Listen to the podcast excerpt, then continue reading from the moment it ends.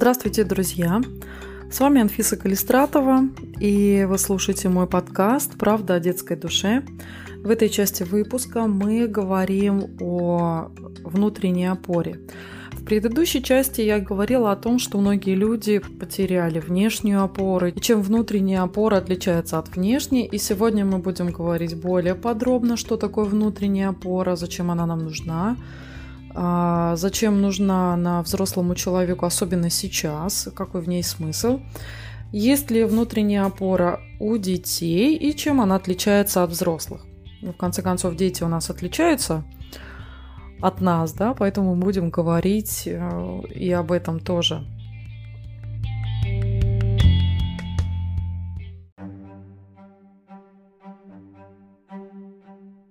Итак, внутренняя опора – Внутренняя опора – это и состояние, и действие, и умение вести с собой диалог или договариваться. Это и наши чувства, и наши э, желания, и наши действия направленные не только во внешний мир, но и во внутренний. То есть то, как мы думаем, то, как мы слышим других людей, как мы обрабатываем информацию, все это нам помогает включать или выключать внутреннюю опору, создавать, укреплять внутреннюю опору, либо ее разрушать и вообще пренебрегать ею. Итак, первая часть, или, скажем так, первое важное свойство внутренней опоры – это наша интуиция – Интуиция идет в паре с творчеством. Кстати, очень многие люди интуицию считают или определяют как иррациональное знание чего бы то ни было, либо как просто желание, которое необъяснимо, у него нет причин, и это истинное желание, которое досталось нам из детства. То есть так желают или проявляют свое «хочу» дети. Они не понимают, почему так происходит, да и, в общем-то, честно говоря, у меня большой вопрос, а нужно ли объяснять себе, почему вы чего-то хотите? Как раз, если это какое-то практическое желание для того, чтобы повысить свою квалификацию или как-то расширить свои знакомства, ну, например, изучение какого-то языка, либо области науки, или просто увлечься каким-то искусством, здесь все понятно, да, у вас есть конкретные цели, у вас есть какие-то конкретные задачи под это. Но когда у вас появляется иррациональное желание что-то съесть, и оно появляется у вас из глубины, и этот импульс идет от тела, то однозначно логикой вы это желание не сможете определить. Точно так же, как и логике недоступны какие-то душевные, духовные желания. То есть, например, полюбить какого-то человека. Зачем это нам нужно? Да? В какой смысл? Вроде бы странные слова, но для логики кажется, вот именно для, для логики самой как таковой, как процесса, ей недоступно, для чего человеку нужна любовь и очень часто я вижу, как люди, которые усиливаются за счет логики и пренебрегают своей интуицией или своими телесными чувствами, своими посылами от тела, они стремятся все себе объяснить, они стремятся контролировать каждый процесс это как раз те люди, которые стремятся создавать себе расписание пищи, расписание сна, расписание каких-то встреч, неважно, это встречи с любимым человеком или это бизнес-встречи. То есть, по сути дела, наша логика, она э, нам нужна для того, чтобы просто анализировать информацию или добывать ее. Да? Как-то э, из А выходит Б или А равно Б. Ну, вот здесь очень простые законы. Но понять, почему тело хочет у вас именно яблоко, а не грушу, Господи, я вас умоляю, пожалуйста, не делайте этого, потому что в теле очень много всяких разных процессов, и только сдав анализы, мы можем понять, что нам не хватает какого-то фермента или витамина, или какого-то, какой-то аминокислоты, но, допустим, есть какой-то витамин в яблоке, и ваше тело захотело именно яблоко. Ну, скажем так, допустим, да, что вашему телу не хватает железа. Можно выпить витаминку – но именно тело знает, что в данный момент ему нужно, потому что в яблоке может быть сопутствующие какие-то витамины или какие-то элементы, вещества и все подобное.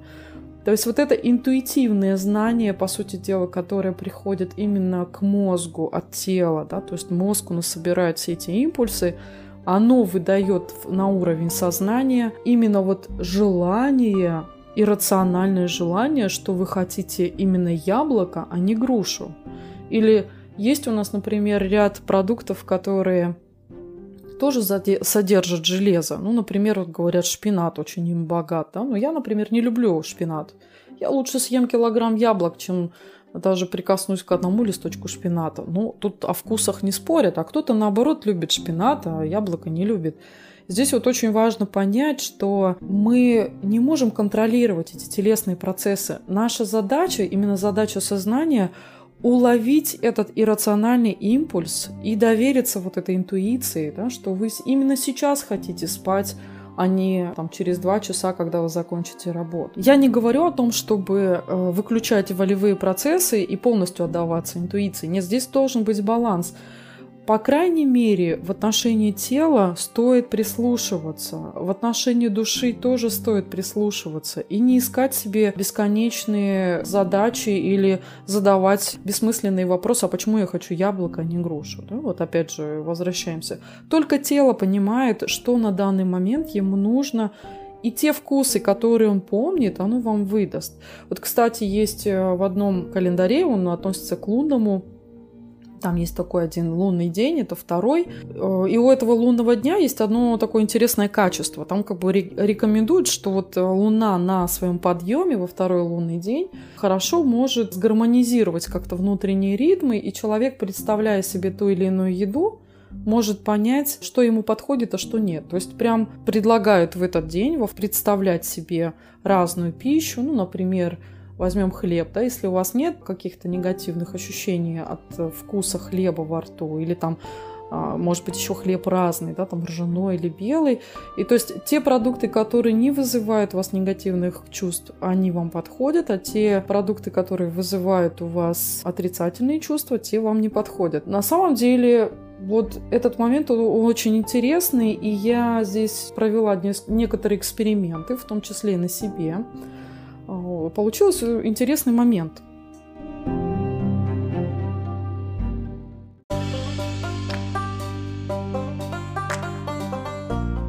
Итак, об эксперименте.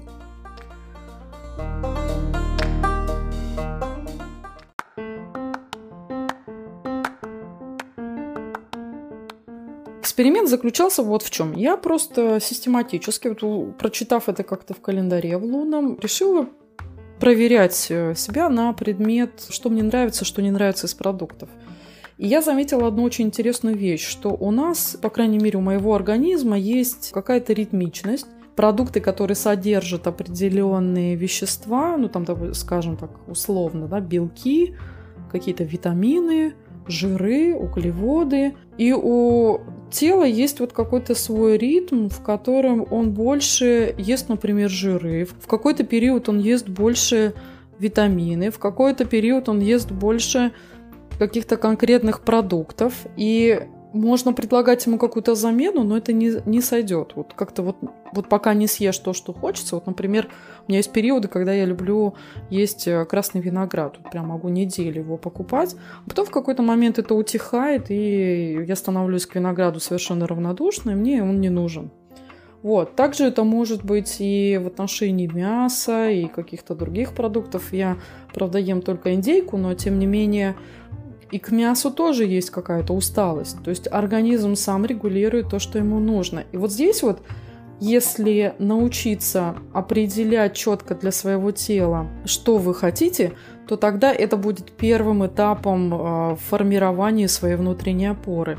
Итак, чем закончился эксперимент? Я помимо продуктов продолжила изучать таким образом эфирные масла и травы. И обнаружила следующий интересный момент. Вот с травами это особенно. Вот та травка, которая пахнет приятно, и ее прям хочется и жевать, и заваривать, и, не знаю, там, и нюхать ее, да, цветочки. И прям чувствуется, что тело насыщается теми веществами, которые содержит эта травка или ароматическое масло. Вот. А то, что неприятно, оно и вызывает какое-то отторжение. И впоследствии это стало настолько естественно, что я теперь даже, когда мне рекомендуют какой-то сбор, допустим, врачи или там фитотерапевты, э, если мне этот сбор не подходит, то есть если он мне по запаху не нравится, я понимаю, что у моего организма сейчас есть потребность в чем-то другом. И в какой-то момент я перестала вообще обращаться к фитотерапевтам по поводу сборов, стала изучать сама травки.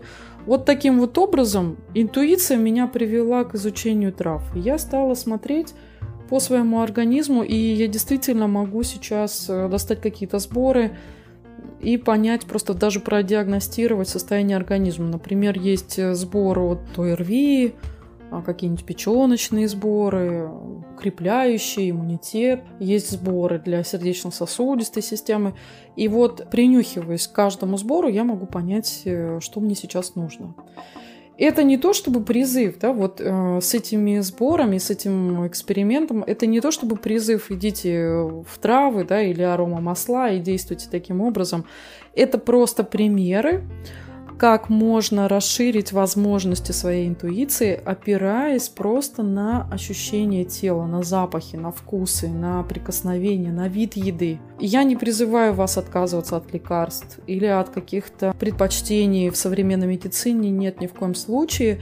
Я просто говорю о том, что если вы хотя бы на уровне пищи будете давать своей интуиции достаточно свободы, то это будет укреплять в вас уверенность, потому что тело будет чувствовать от вас ту заботу, которая вам нужна. И тогда вы получите обратный эффект. Тело, доверяя вам, будет служить вам верой и правдой. Как бы это ни слышалось высокопарно, но тем не менее с телом у вас будет созвучие. Вы будете чувствовать свое тело впоследствии все тоньше и тоньше, отличать одно проявление от другого. Возможно, даже вы будете чувствовать свои внутренние органы, как они работают, в порядке они или нет, как на вас будет действовать бессонница или какой-то стресс вы сами сможете подбирать для себя ту пищу, которая вас будет лечить. В конце концов, я не делаю здесь никаких открытий, и одна известная персона, я говорю про Авиценну, он как раз-таки утверждал, что наша пища может быть лекарством. Здесь на примере эксперимента вы можете увидеть, как идеи древности можно реализовать сейчас в настоящий момент, и что эти идеи на самом деле очень просты, достаточно им уделять внимание, ну хотя бы 5 минут в день.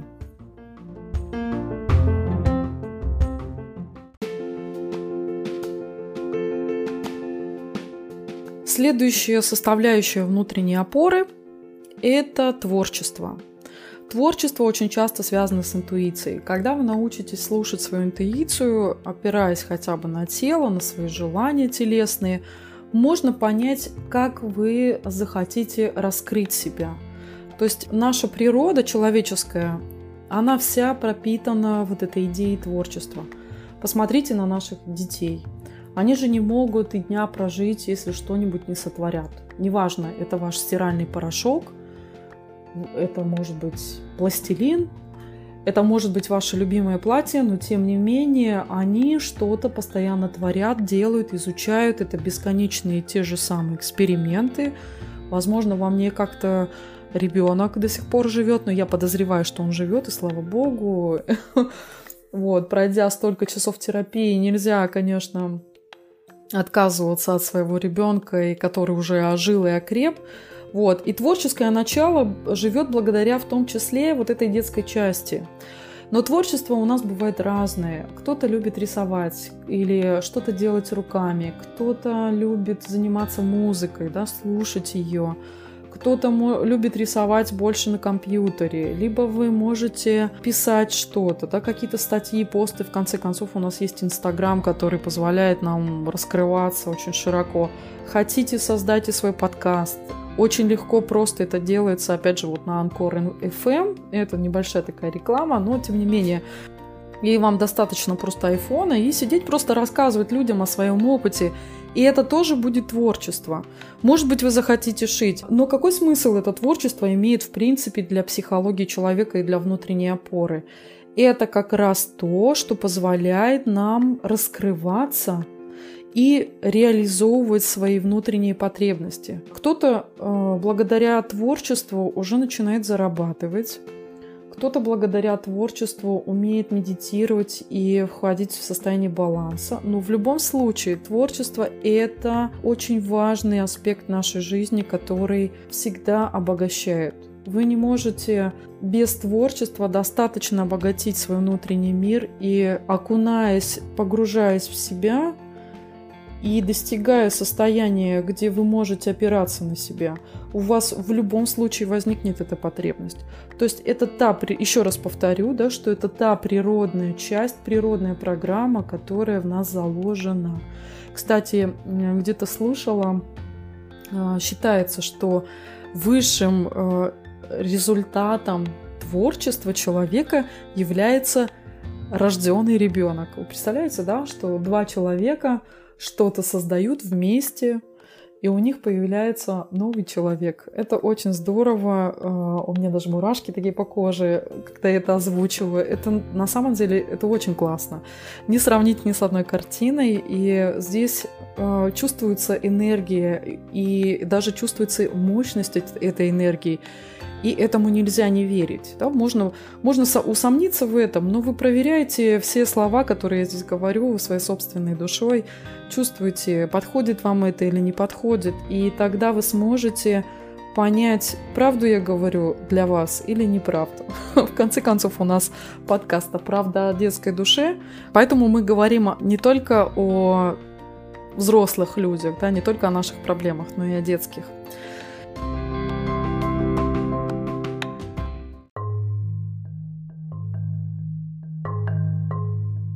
Итак, следующая часть, э, которая входит во внутреннюю опору, это умение принимать себя. Предыдущие две были про интуицию и творчество. И следующая часть это про принятие себя. Да? Принять себя не просто как я есть или когда я успешна, но и тогда, когда я совершаю ошибку. Вот самое трудное. Здесь и про уважение, и про уверенность в себе, и про качественную самооценку. Очень легко себя принимать или хвалить, или уважать, когда вы на коне. Но очень трудно сохранять то же самое уважение и принятие к себе, когда вы ошибаетесь. Когда вам плохо, когда вам грустно, когда вы чувствуете потерю, когда вы растеряны, когда не видите выход, не видите светлого будущего. Вот здесь вот очень важно принять себя. Просто сказать себе «да, я сейчас растеряна». Это и есть как раз принятие. Видите, вот э, если разбирать само а, слово, что такое принятие? Вот как-то мы однажды с моей клиенткой разбирали, что такое слово. Спасибо ей, кстати, огромное за этот опыт. А, я-то так э, слово принятие просто чувствовала, но мы с ней разобрали это логически и вывели такую формулу, что принятие – это согласие или сказать чему-то «да». И вот когда вы внутренне, обращаясь к себе, вам тяжело, да, и вы обращаетесь к себе, к себе и говорите «да, мне тяжело», посмотрите на результат, посмотрите, как будет отзываться внутри теплом, то, что вы себя принимаете в таком состоянии. Потому что это как раз и есть основной посыл внутрь, что я тебя люблю и даже в таком состоянии. Не просто какие-то слова «я тебя люблю», не просто какой-то, какая-то красивая картинка или какой-то красивый поступок, а внутренний посыл, мысль, которая уходит в глубину вашей души где вы посылаете самому себе или самой себе привет и говорите «да, и мне плохо» или «да, я сейчас не вижу выхода», «да, я сейчас растеряна», но при этом я даю тебе возможность и время столько, сколько нужно, чтобы ты с этим разобралась. Да? То есть и, и время, и пространство. И это как раз про принятие. То есть принятие не просто сказать даже «да», но и дать время и пространство тому, что с вами происходит. И вот эта вот удивительная часть, она как раз создает предпосылки для трансформации негативных ощущений и чувств. Это как со страхом. Знаете, есть такая методика. На страх надо смотреть. Вот чтобы он изменился, на него нужно набраться смелости и посмотреть. И здесь будет такой интересный эффект, что за страхом ничего нет. Сам страх – это просто эмоция, которая возникла из-за какого-то нового события или из-за события, которое вы не ожидали. А сам страх – это просто реакция. И там дальше нет ничего, никакого-то страшного будущего или что вы там, там себе придумали. Это просто эмоции. И когда вы даже страху говорите «да, я боюсь», и смотрите на него, посмотрите на эффект. Я озвучиваю технику, которая позволяет справляться со своим негативным состоянием. Просто сидя на стуле или лежа на кровати, есть только вы, ваше тело, ваша душа и ваша голова. И вы что-то с этим делаете. Вот есть интересный момент. Иногда можно чувствовать себя растерянным и бегать от этого. Перемывать посуду можно, можно, не знаю, заниматься детьми, просто лишь бы ими заниматься, не, не включаясь особо сильно, что вы там делаете с ними вместе там рисуете или вы там бегаете, опять же, да. Можно уходить в готовку, в стирку, а можно просто сесть и сказать себе, да, я растеряна. Либо можно тоже ничего не делать, сказать, ну что, я растеряна, да, и смириться. Вот чем смирение отличается от принятия? Смирение – это когда вы ставите точку. Я в кризисе, я растеряна, мне плохо, и все. Это как раз тот момент, где человек себя практически укореняет в этом состоянии. Вот. И я так вижу именно момент смирения. То есть, ну да, мне плохо, а что сделаешь? Ничего не сделаешь, все, буду жить в этом мне плохо. И получается, что мне кажется, что лучше все-таки себя принимать, чем смиряться с тем, что у вас есть. Еще раз повторю, что смирение – это как раз согласие с тем, что вам плохо, и остаться в этом. А принятие – это согласиться, что вам плохо, и дать время и место – для того, чтобы это изменилось. Просто побыть с этим, ничего не ожидая и ничего не предполагая, не планируя. Но открывая при этом свободную дорогу, оставляя пространство достаточное, да, и достаточное количество времени для того, чтобы что-то произошло. Но без ожиданий. Получается не очень просто, но все-таки попробуйте хотя бы сказать себе «да», но не останавливаться в этом, да, не говорить себе, что «да, мне плохо, и пусть так и будет». Без смирения. Хотя на самом деле, э, если брать религию, во многих религиях смирение очень важный факт. Здесь я не буду, э, наверное, уходить в эти вопросы, потому что для меня они не стоят. Э, я свой выбор сделала в этом плане. Мне бы хотелось, чтобы вы просто поизучали, э, посмотрели сами, да, что для вас подходит, принятие или смирение. И тогда вы сможете, я уверена на 100%, что вы сами разберетесь и сможете сделать свой собственный выбор. Спасибо вам большое. Сейчас э, мы сделаем короткую паузу, и я расскажу, какие опоры существуют у детей.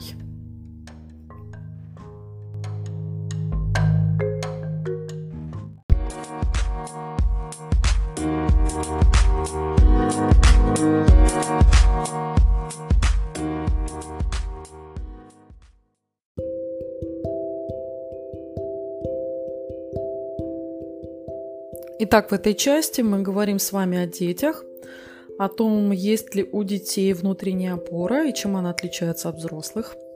Если очень коротко, то у детей эта опора есть. Конечно, безусловно, внутренняя опора у них существует.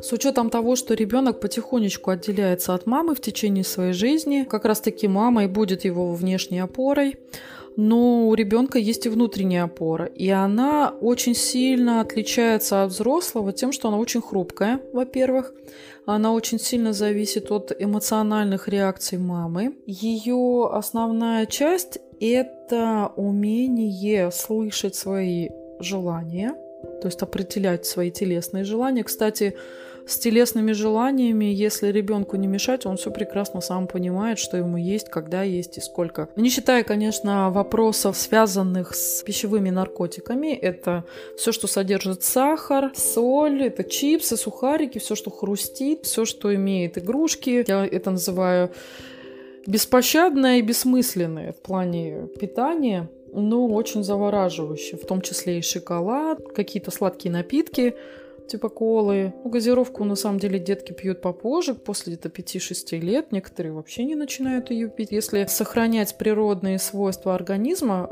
определять для себя свою собственную еду в каждый конкретный момент или в каждый конкретный день, то тогда ребенок четко чувствует, э, хочет он пить или он хочет есть. Вот у нас есть одна особенность. Если мы пьем воду, то мы пьем. Все остальное жидкое – это для нас еда, для нашего организма. Поэтому дети, у кого не поломались эти природные ощущения, именно природная заложенная программа пить, именно воду, есть все остальное, они очень четко разделяют, хочу я пить или хочу я есть.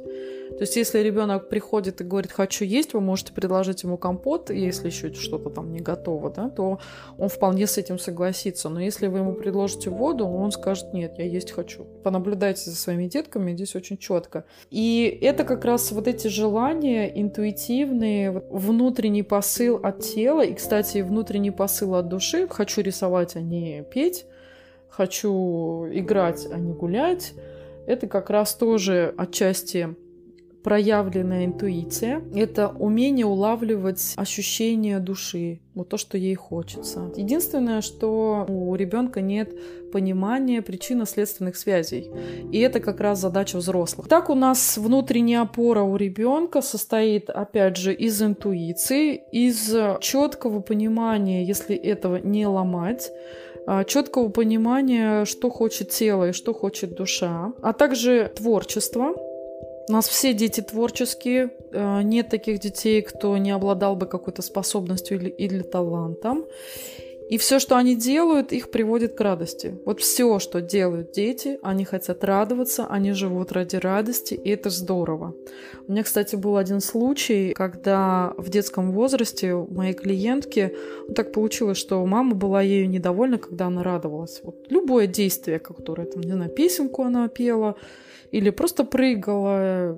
И матери все время казалось, что ребенок себя ведет неправильно или как-то там, как-то, как это называется, ведет себя неприлично. И женщина просто осознала, что внутренний посыл или внутренняя потребность радоваться, она как раз была перекрыта тогда еще, когда она была маленькой совсем, там лет до пяти. Это как раз яркий пример, когда у детей есть внутренняя опора, но она быстро ломается под гнетом логичных и требовательных взрослых. Требовать у детей нужно, но нужно понимать, на что вы поднимаете руку. Либо вы учите ребенка причинно-следственным связям, либо просто вам не нравится, что ребенок радуется. И если дело как раз во втором случае, то это проблема взрослого, а не ребенка. Здесь, конечно, нужно отделять именно а, возможность ребенка выражать себя, как он есть, но при этом создавать определенные условия, где это будет безопасно не только для ребенка, но и для окружающих людей. Конечно, вот эта опора у ребенка может сохраниться, и он может прожить с ней всю жизнь. И если взрослый научит его логическому мышлению, это будет как раз тот успешный, здоровый, счастливый, реализованный во всех смыслах человек, о котором я думаю, говорю. И, в общем-то, именно эту идею я хочу раскрыть в своем подкасте. Здесь очень много что и сказать и по практике, и по технике. В целом о детях все. Я предлагаю переключиться немножко и выдохнуть, и вспомнить о себе. А в следующей части выпуска я бонусным таким форматом расскажу вам о гречке.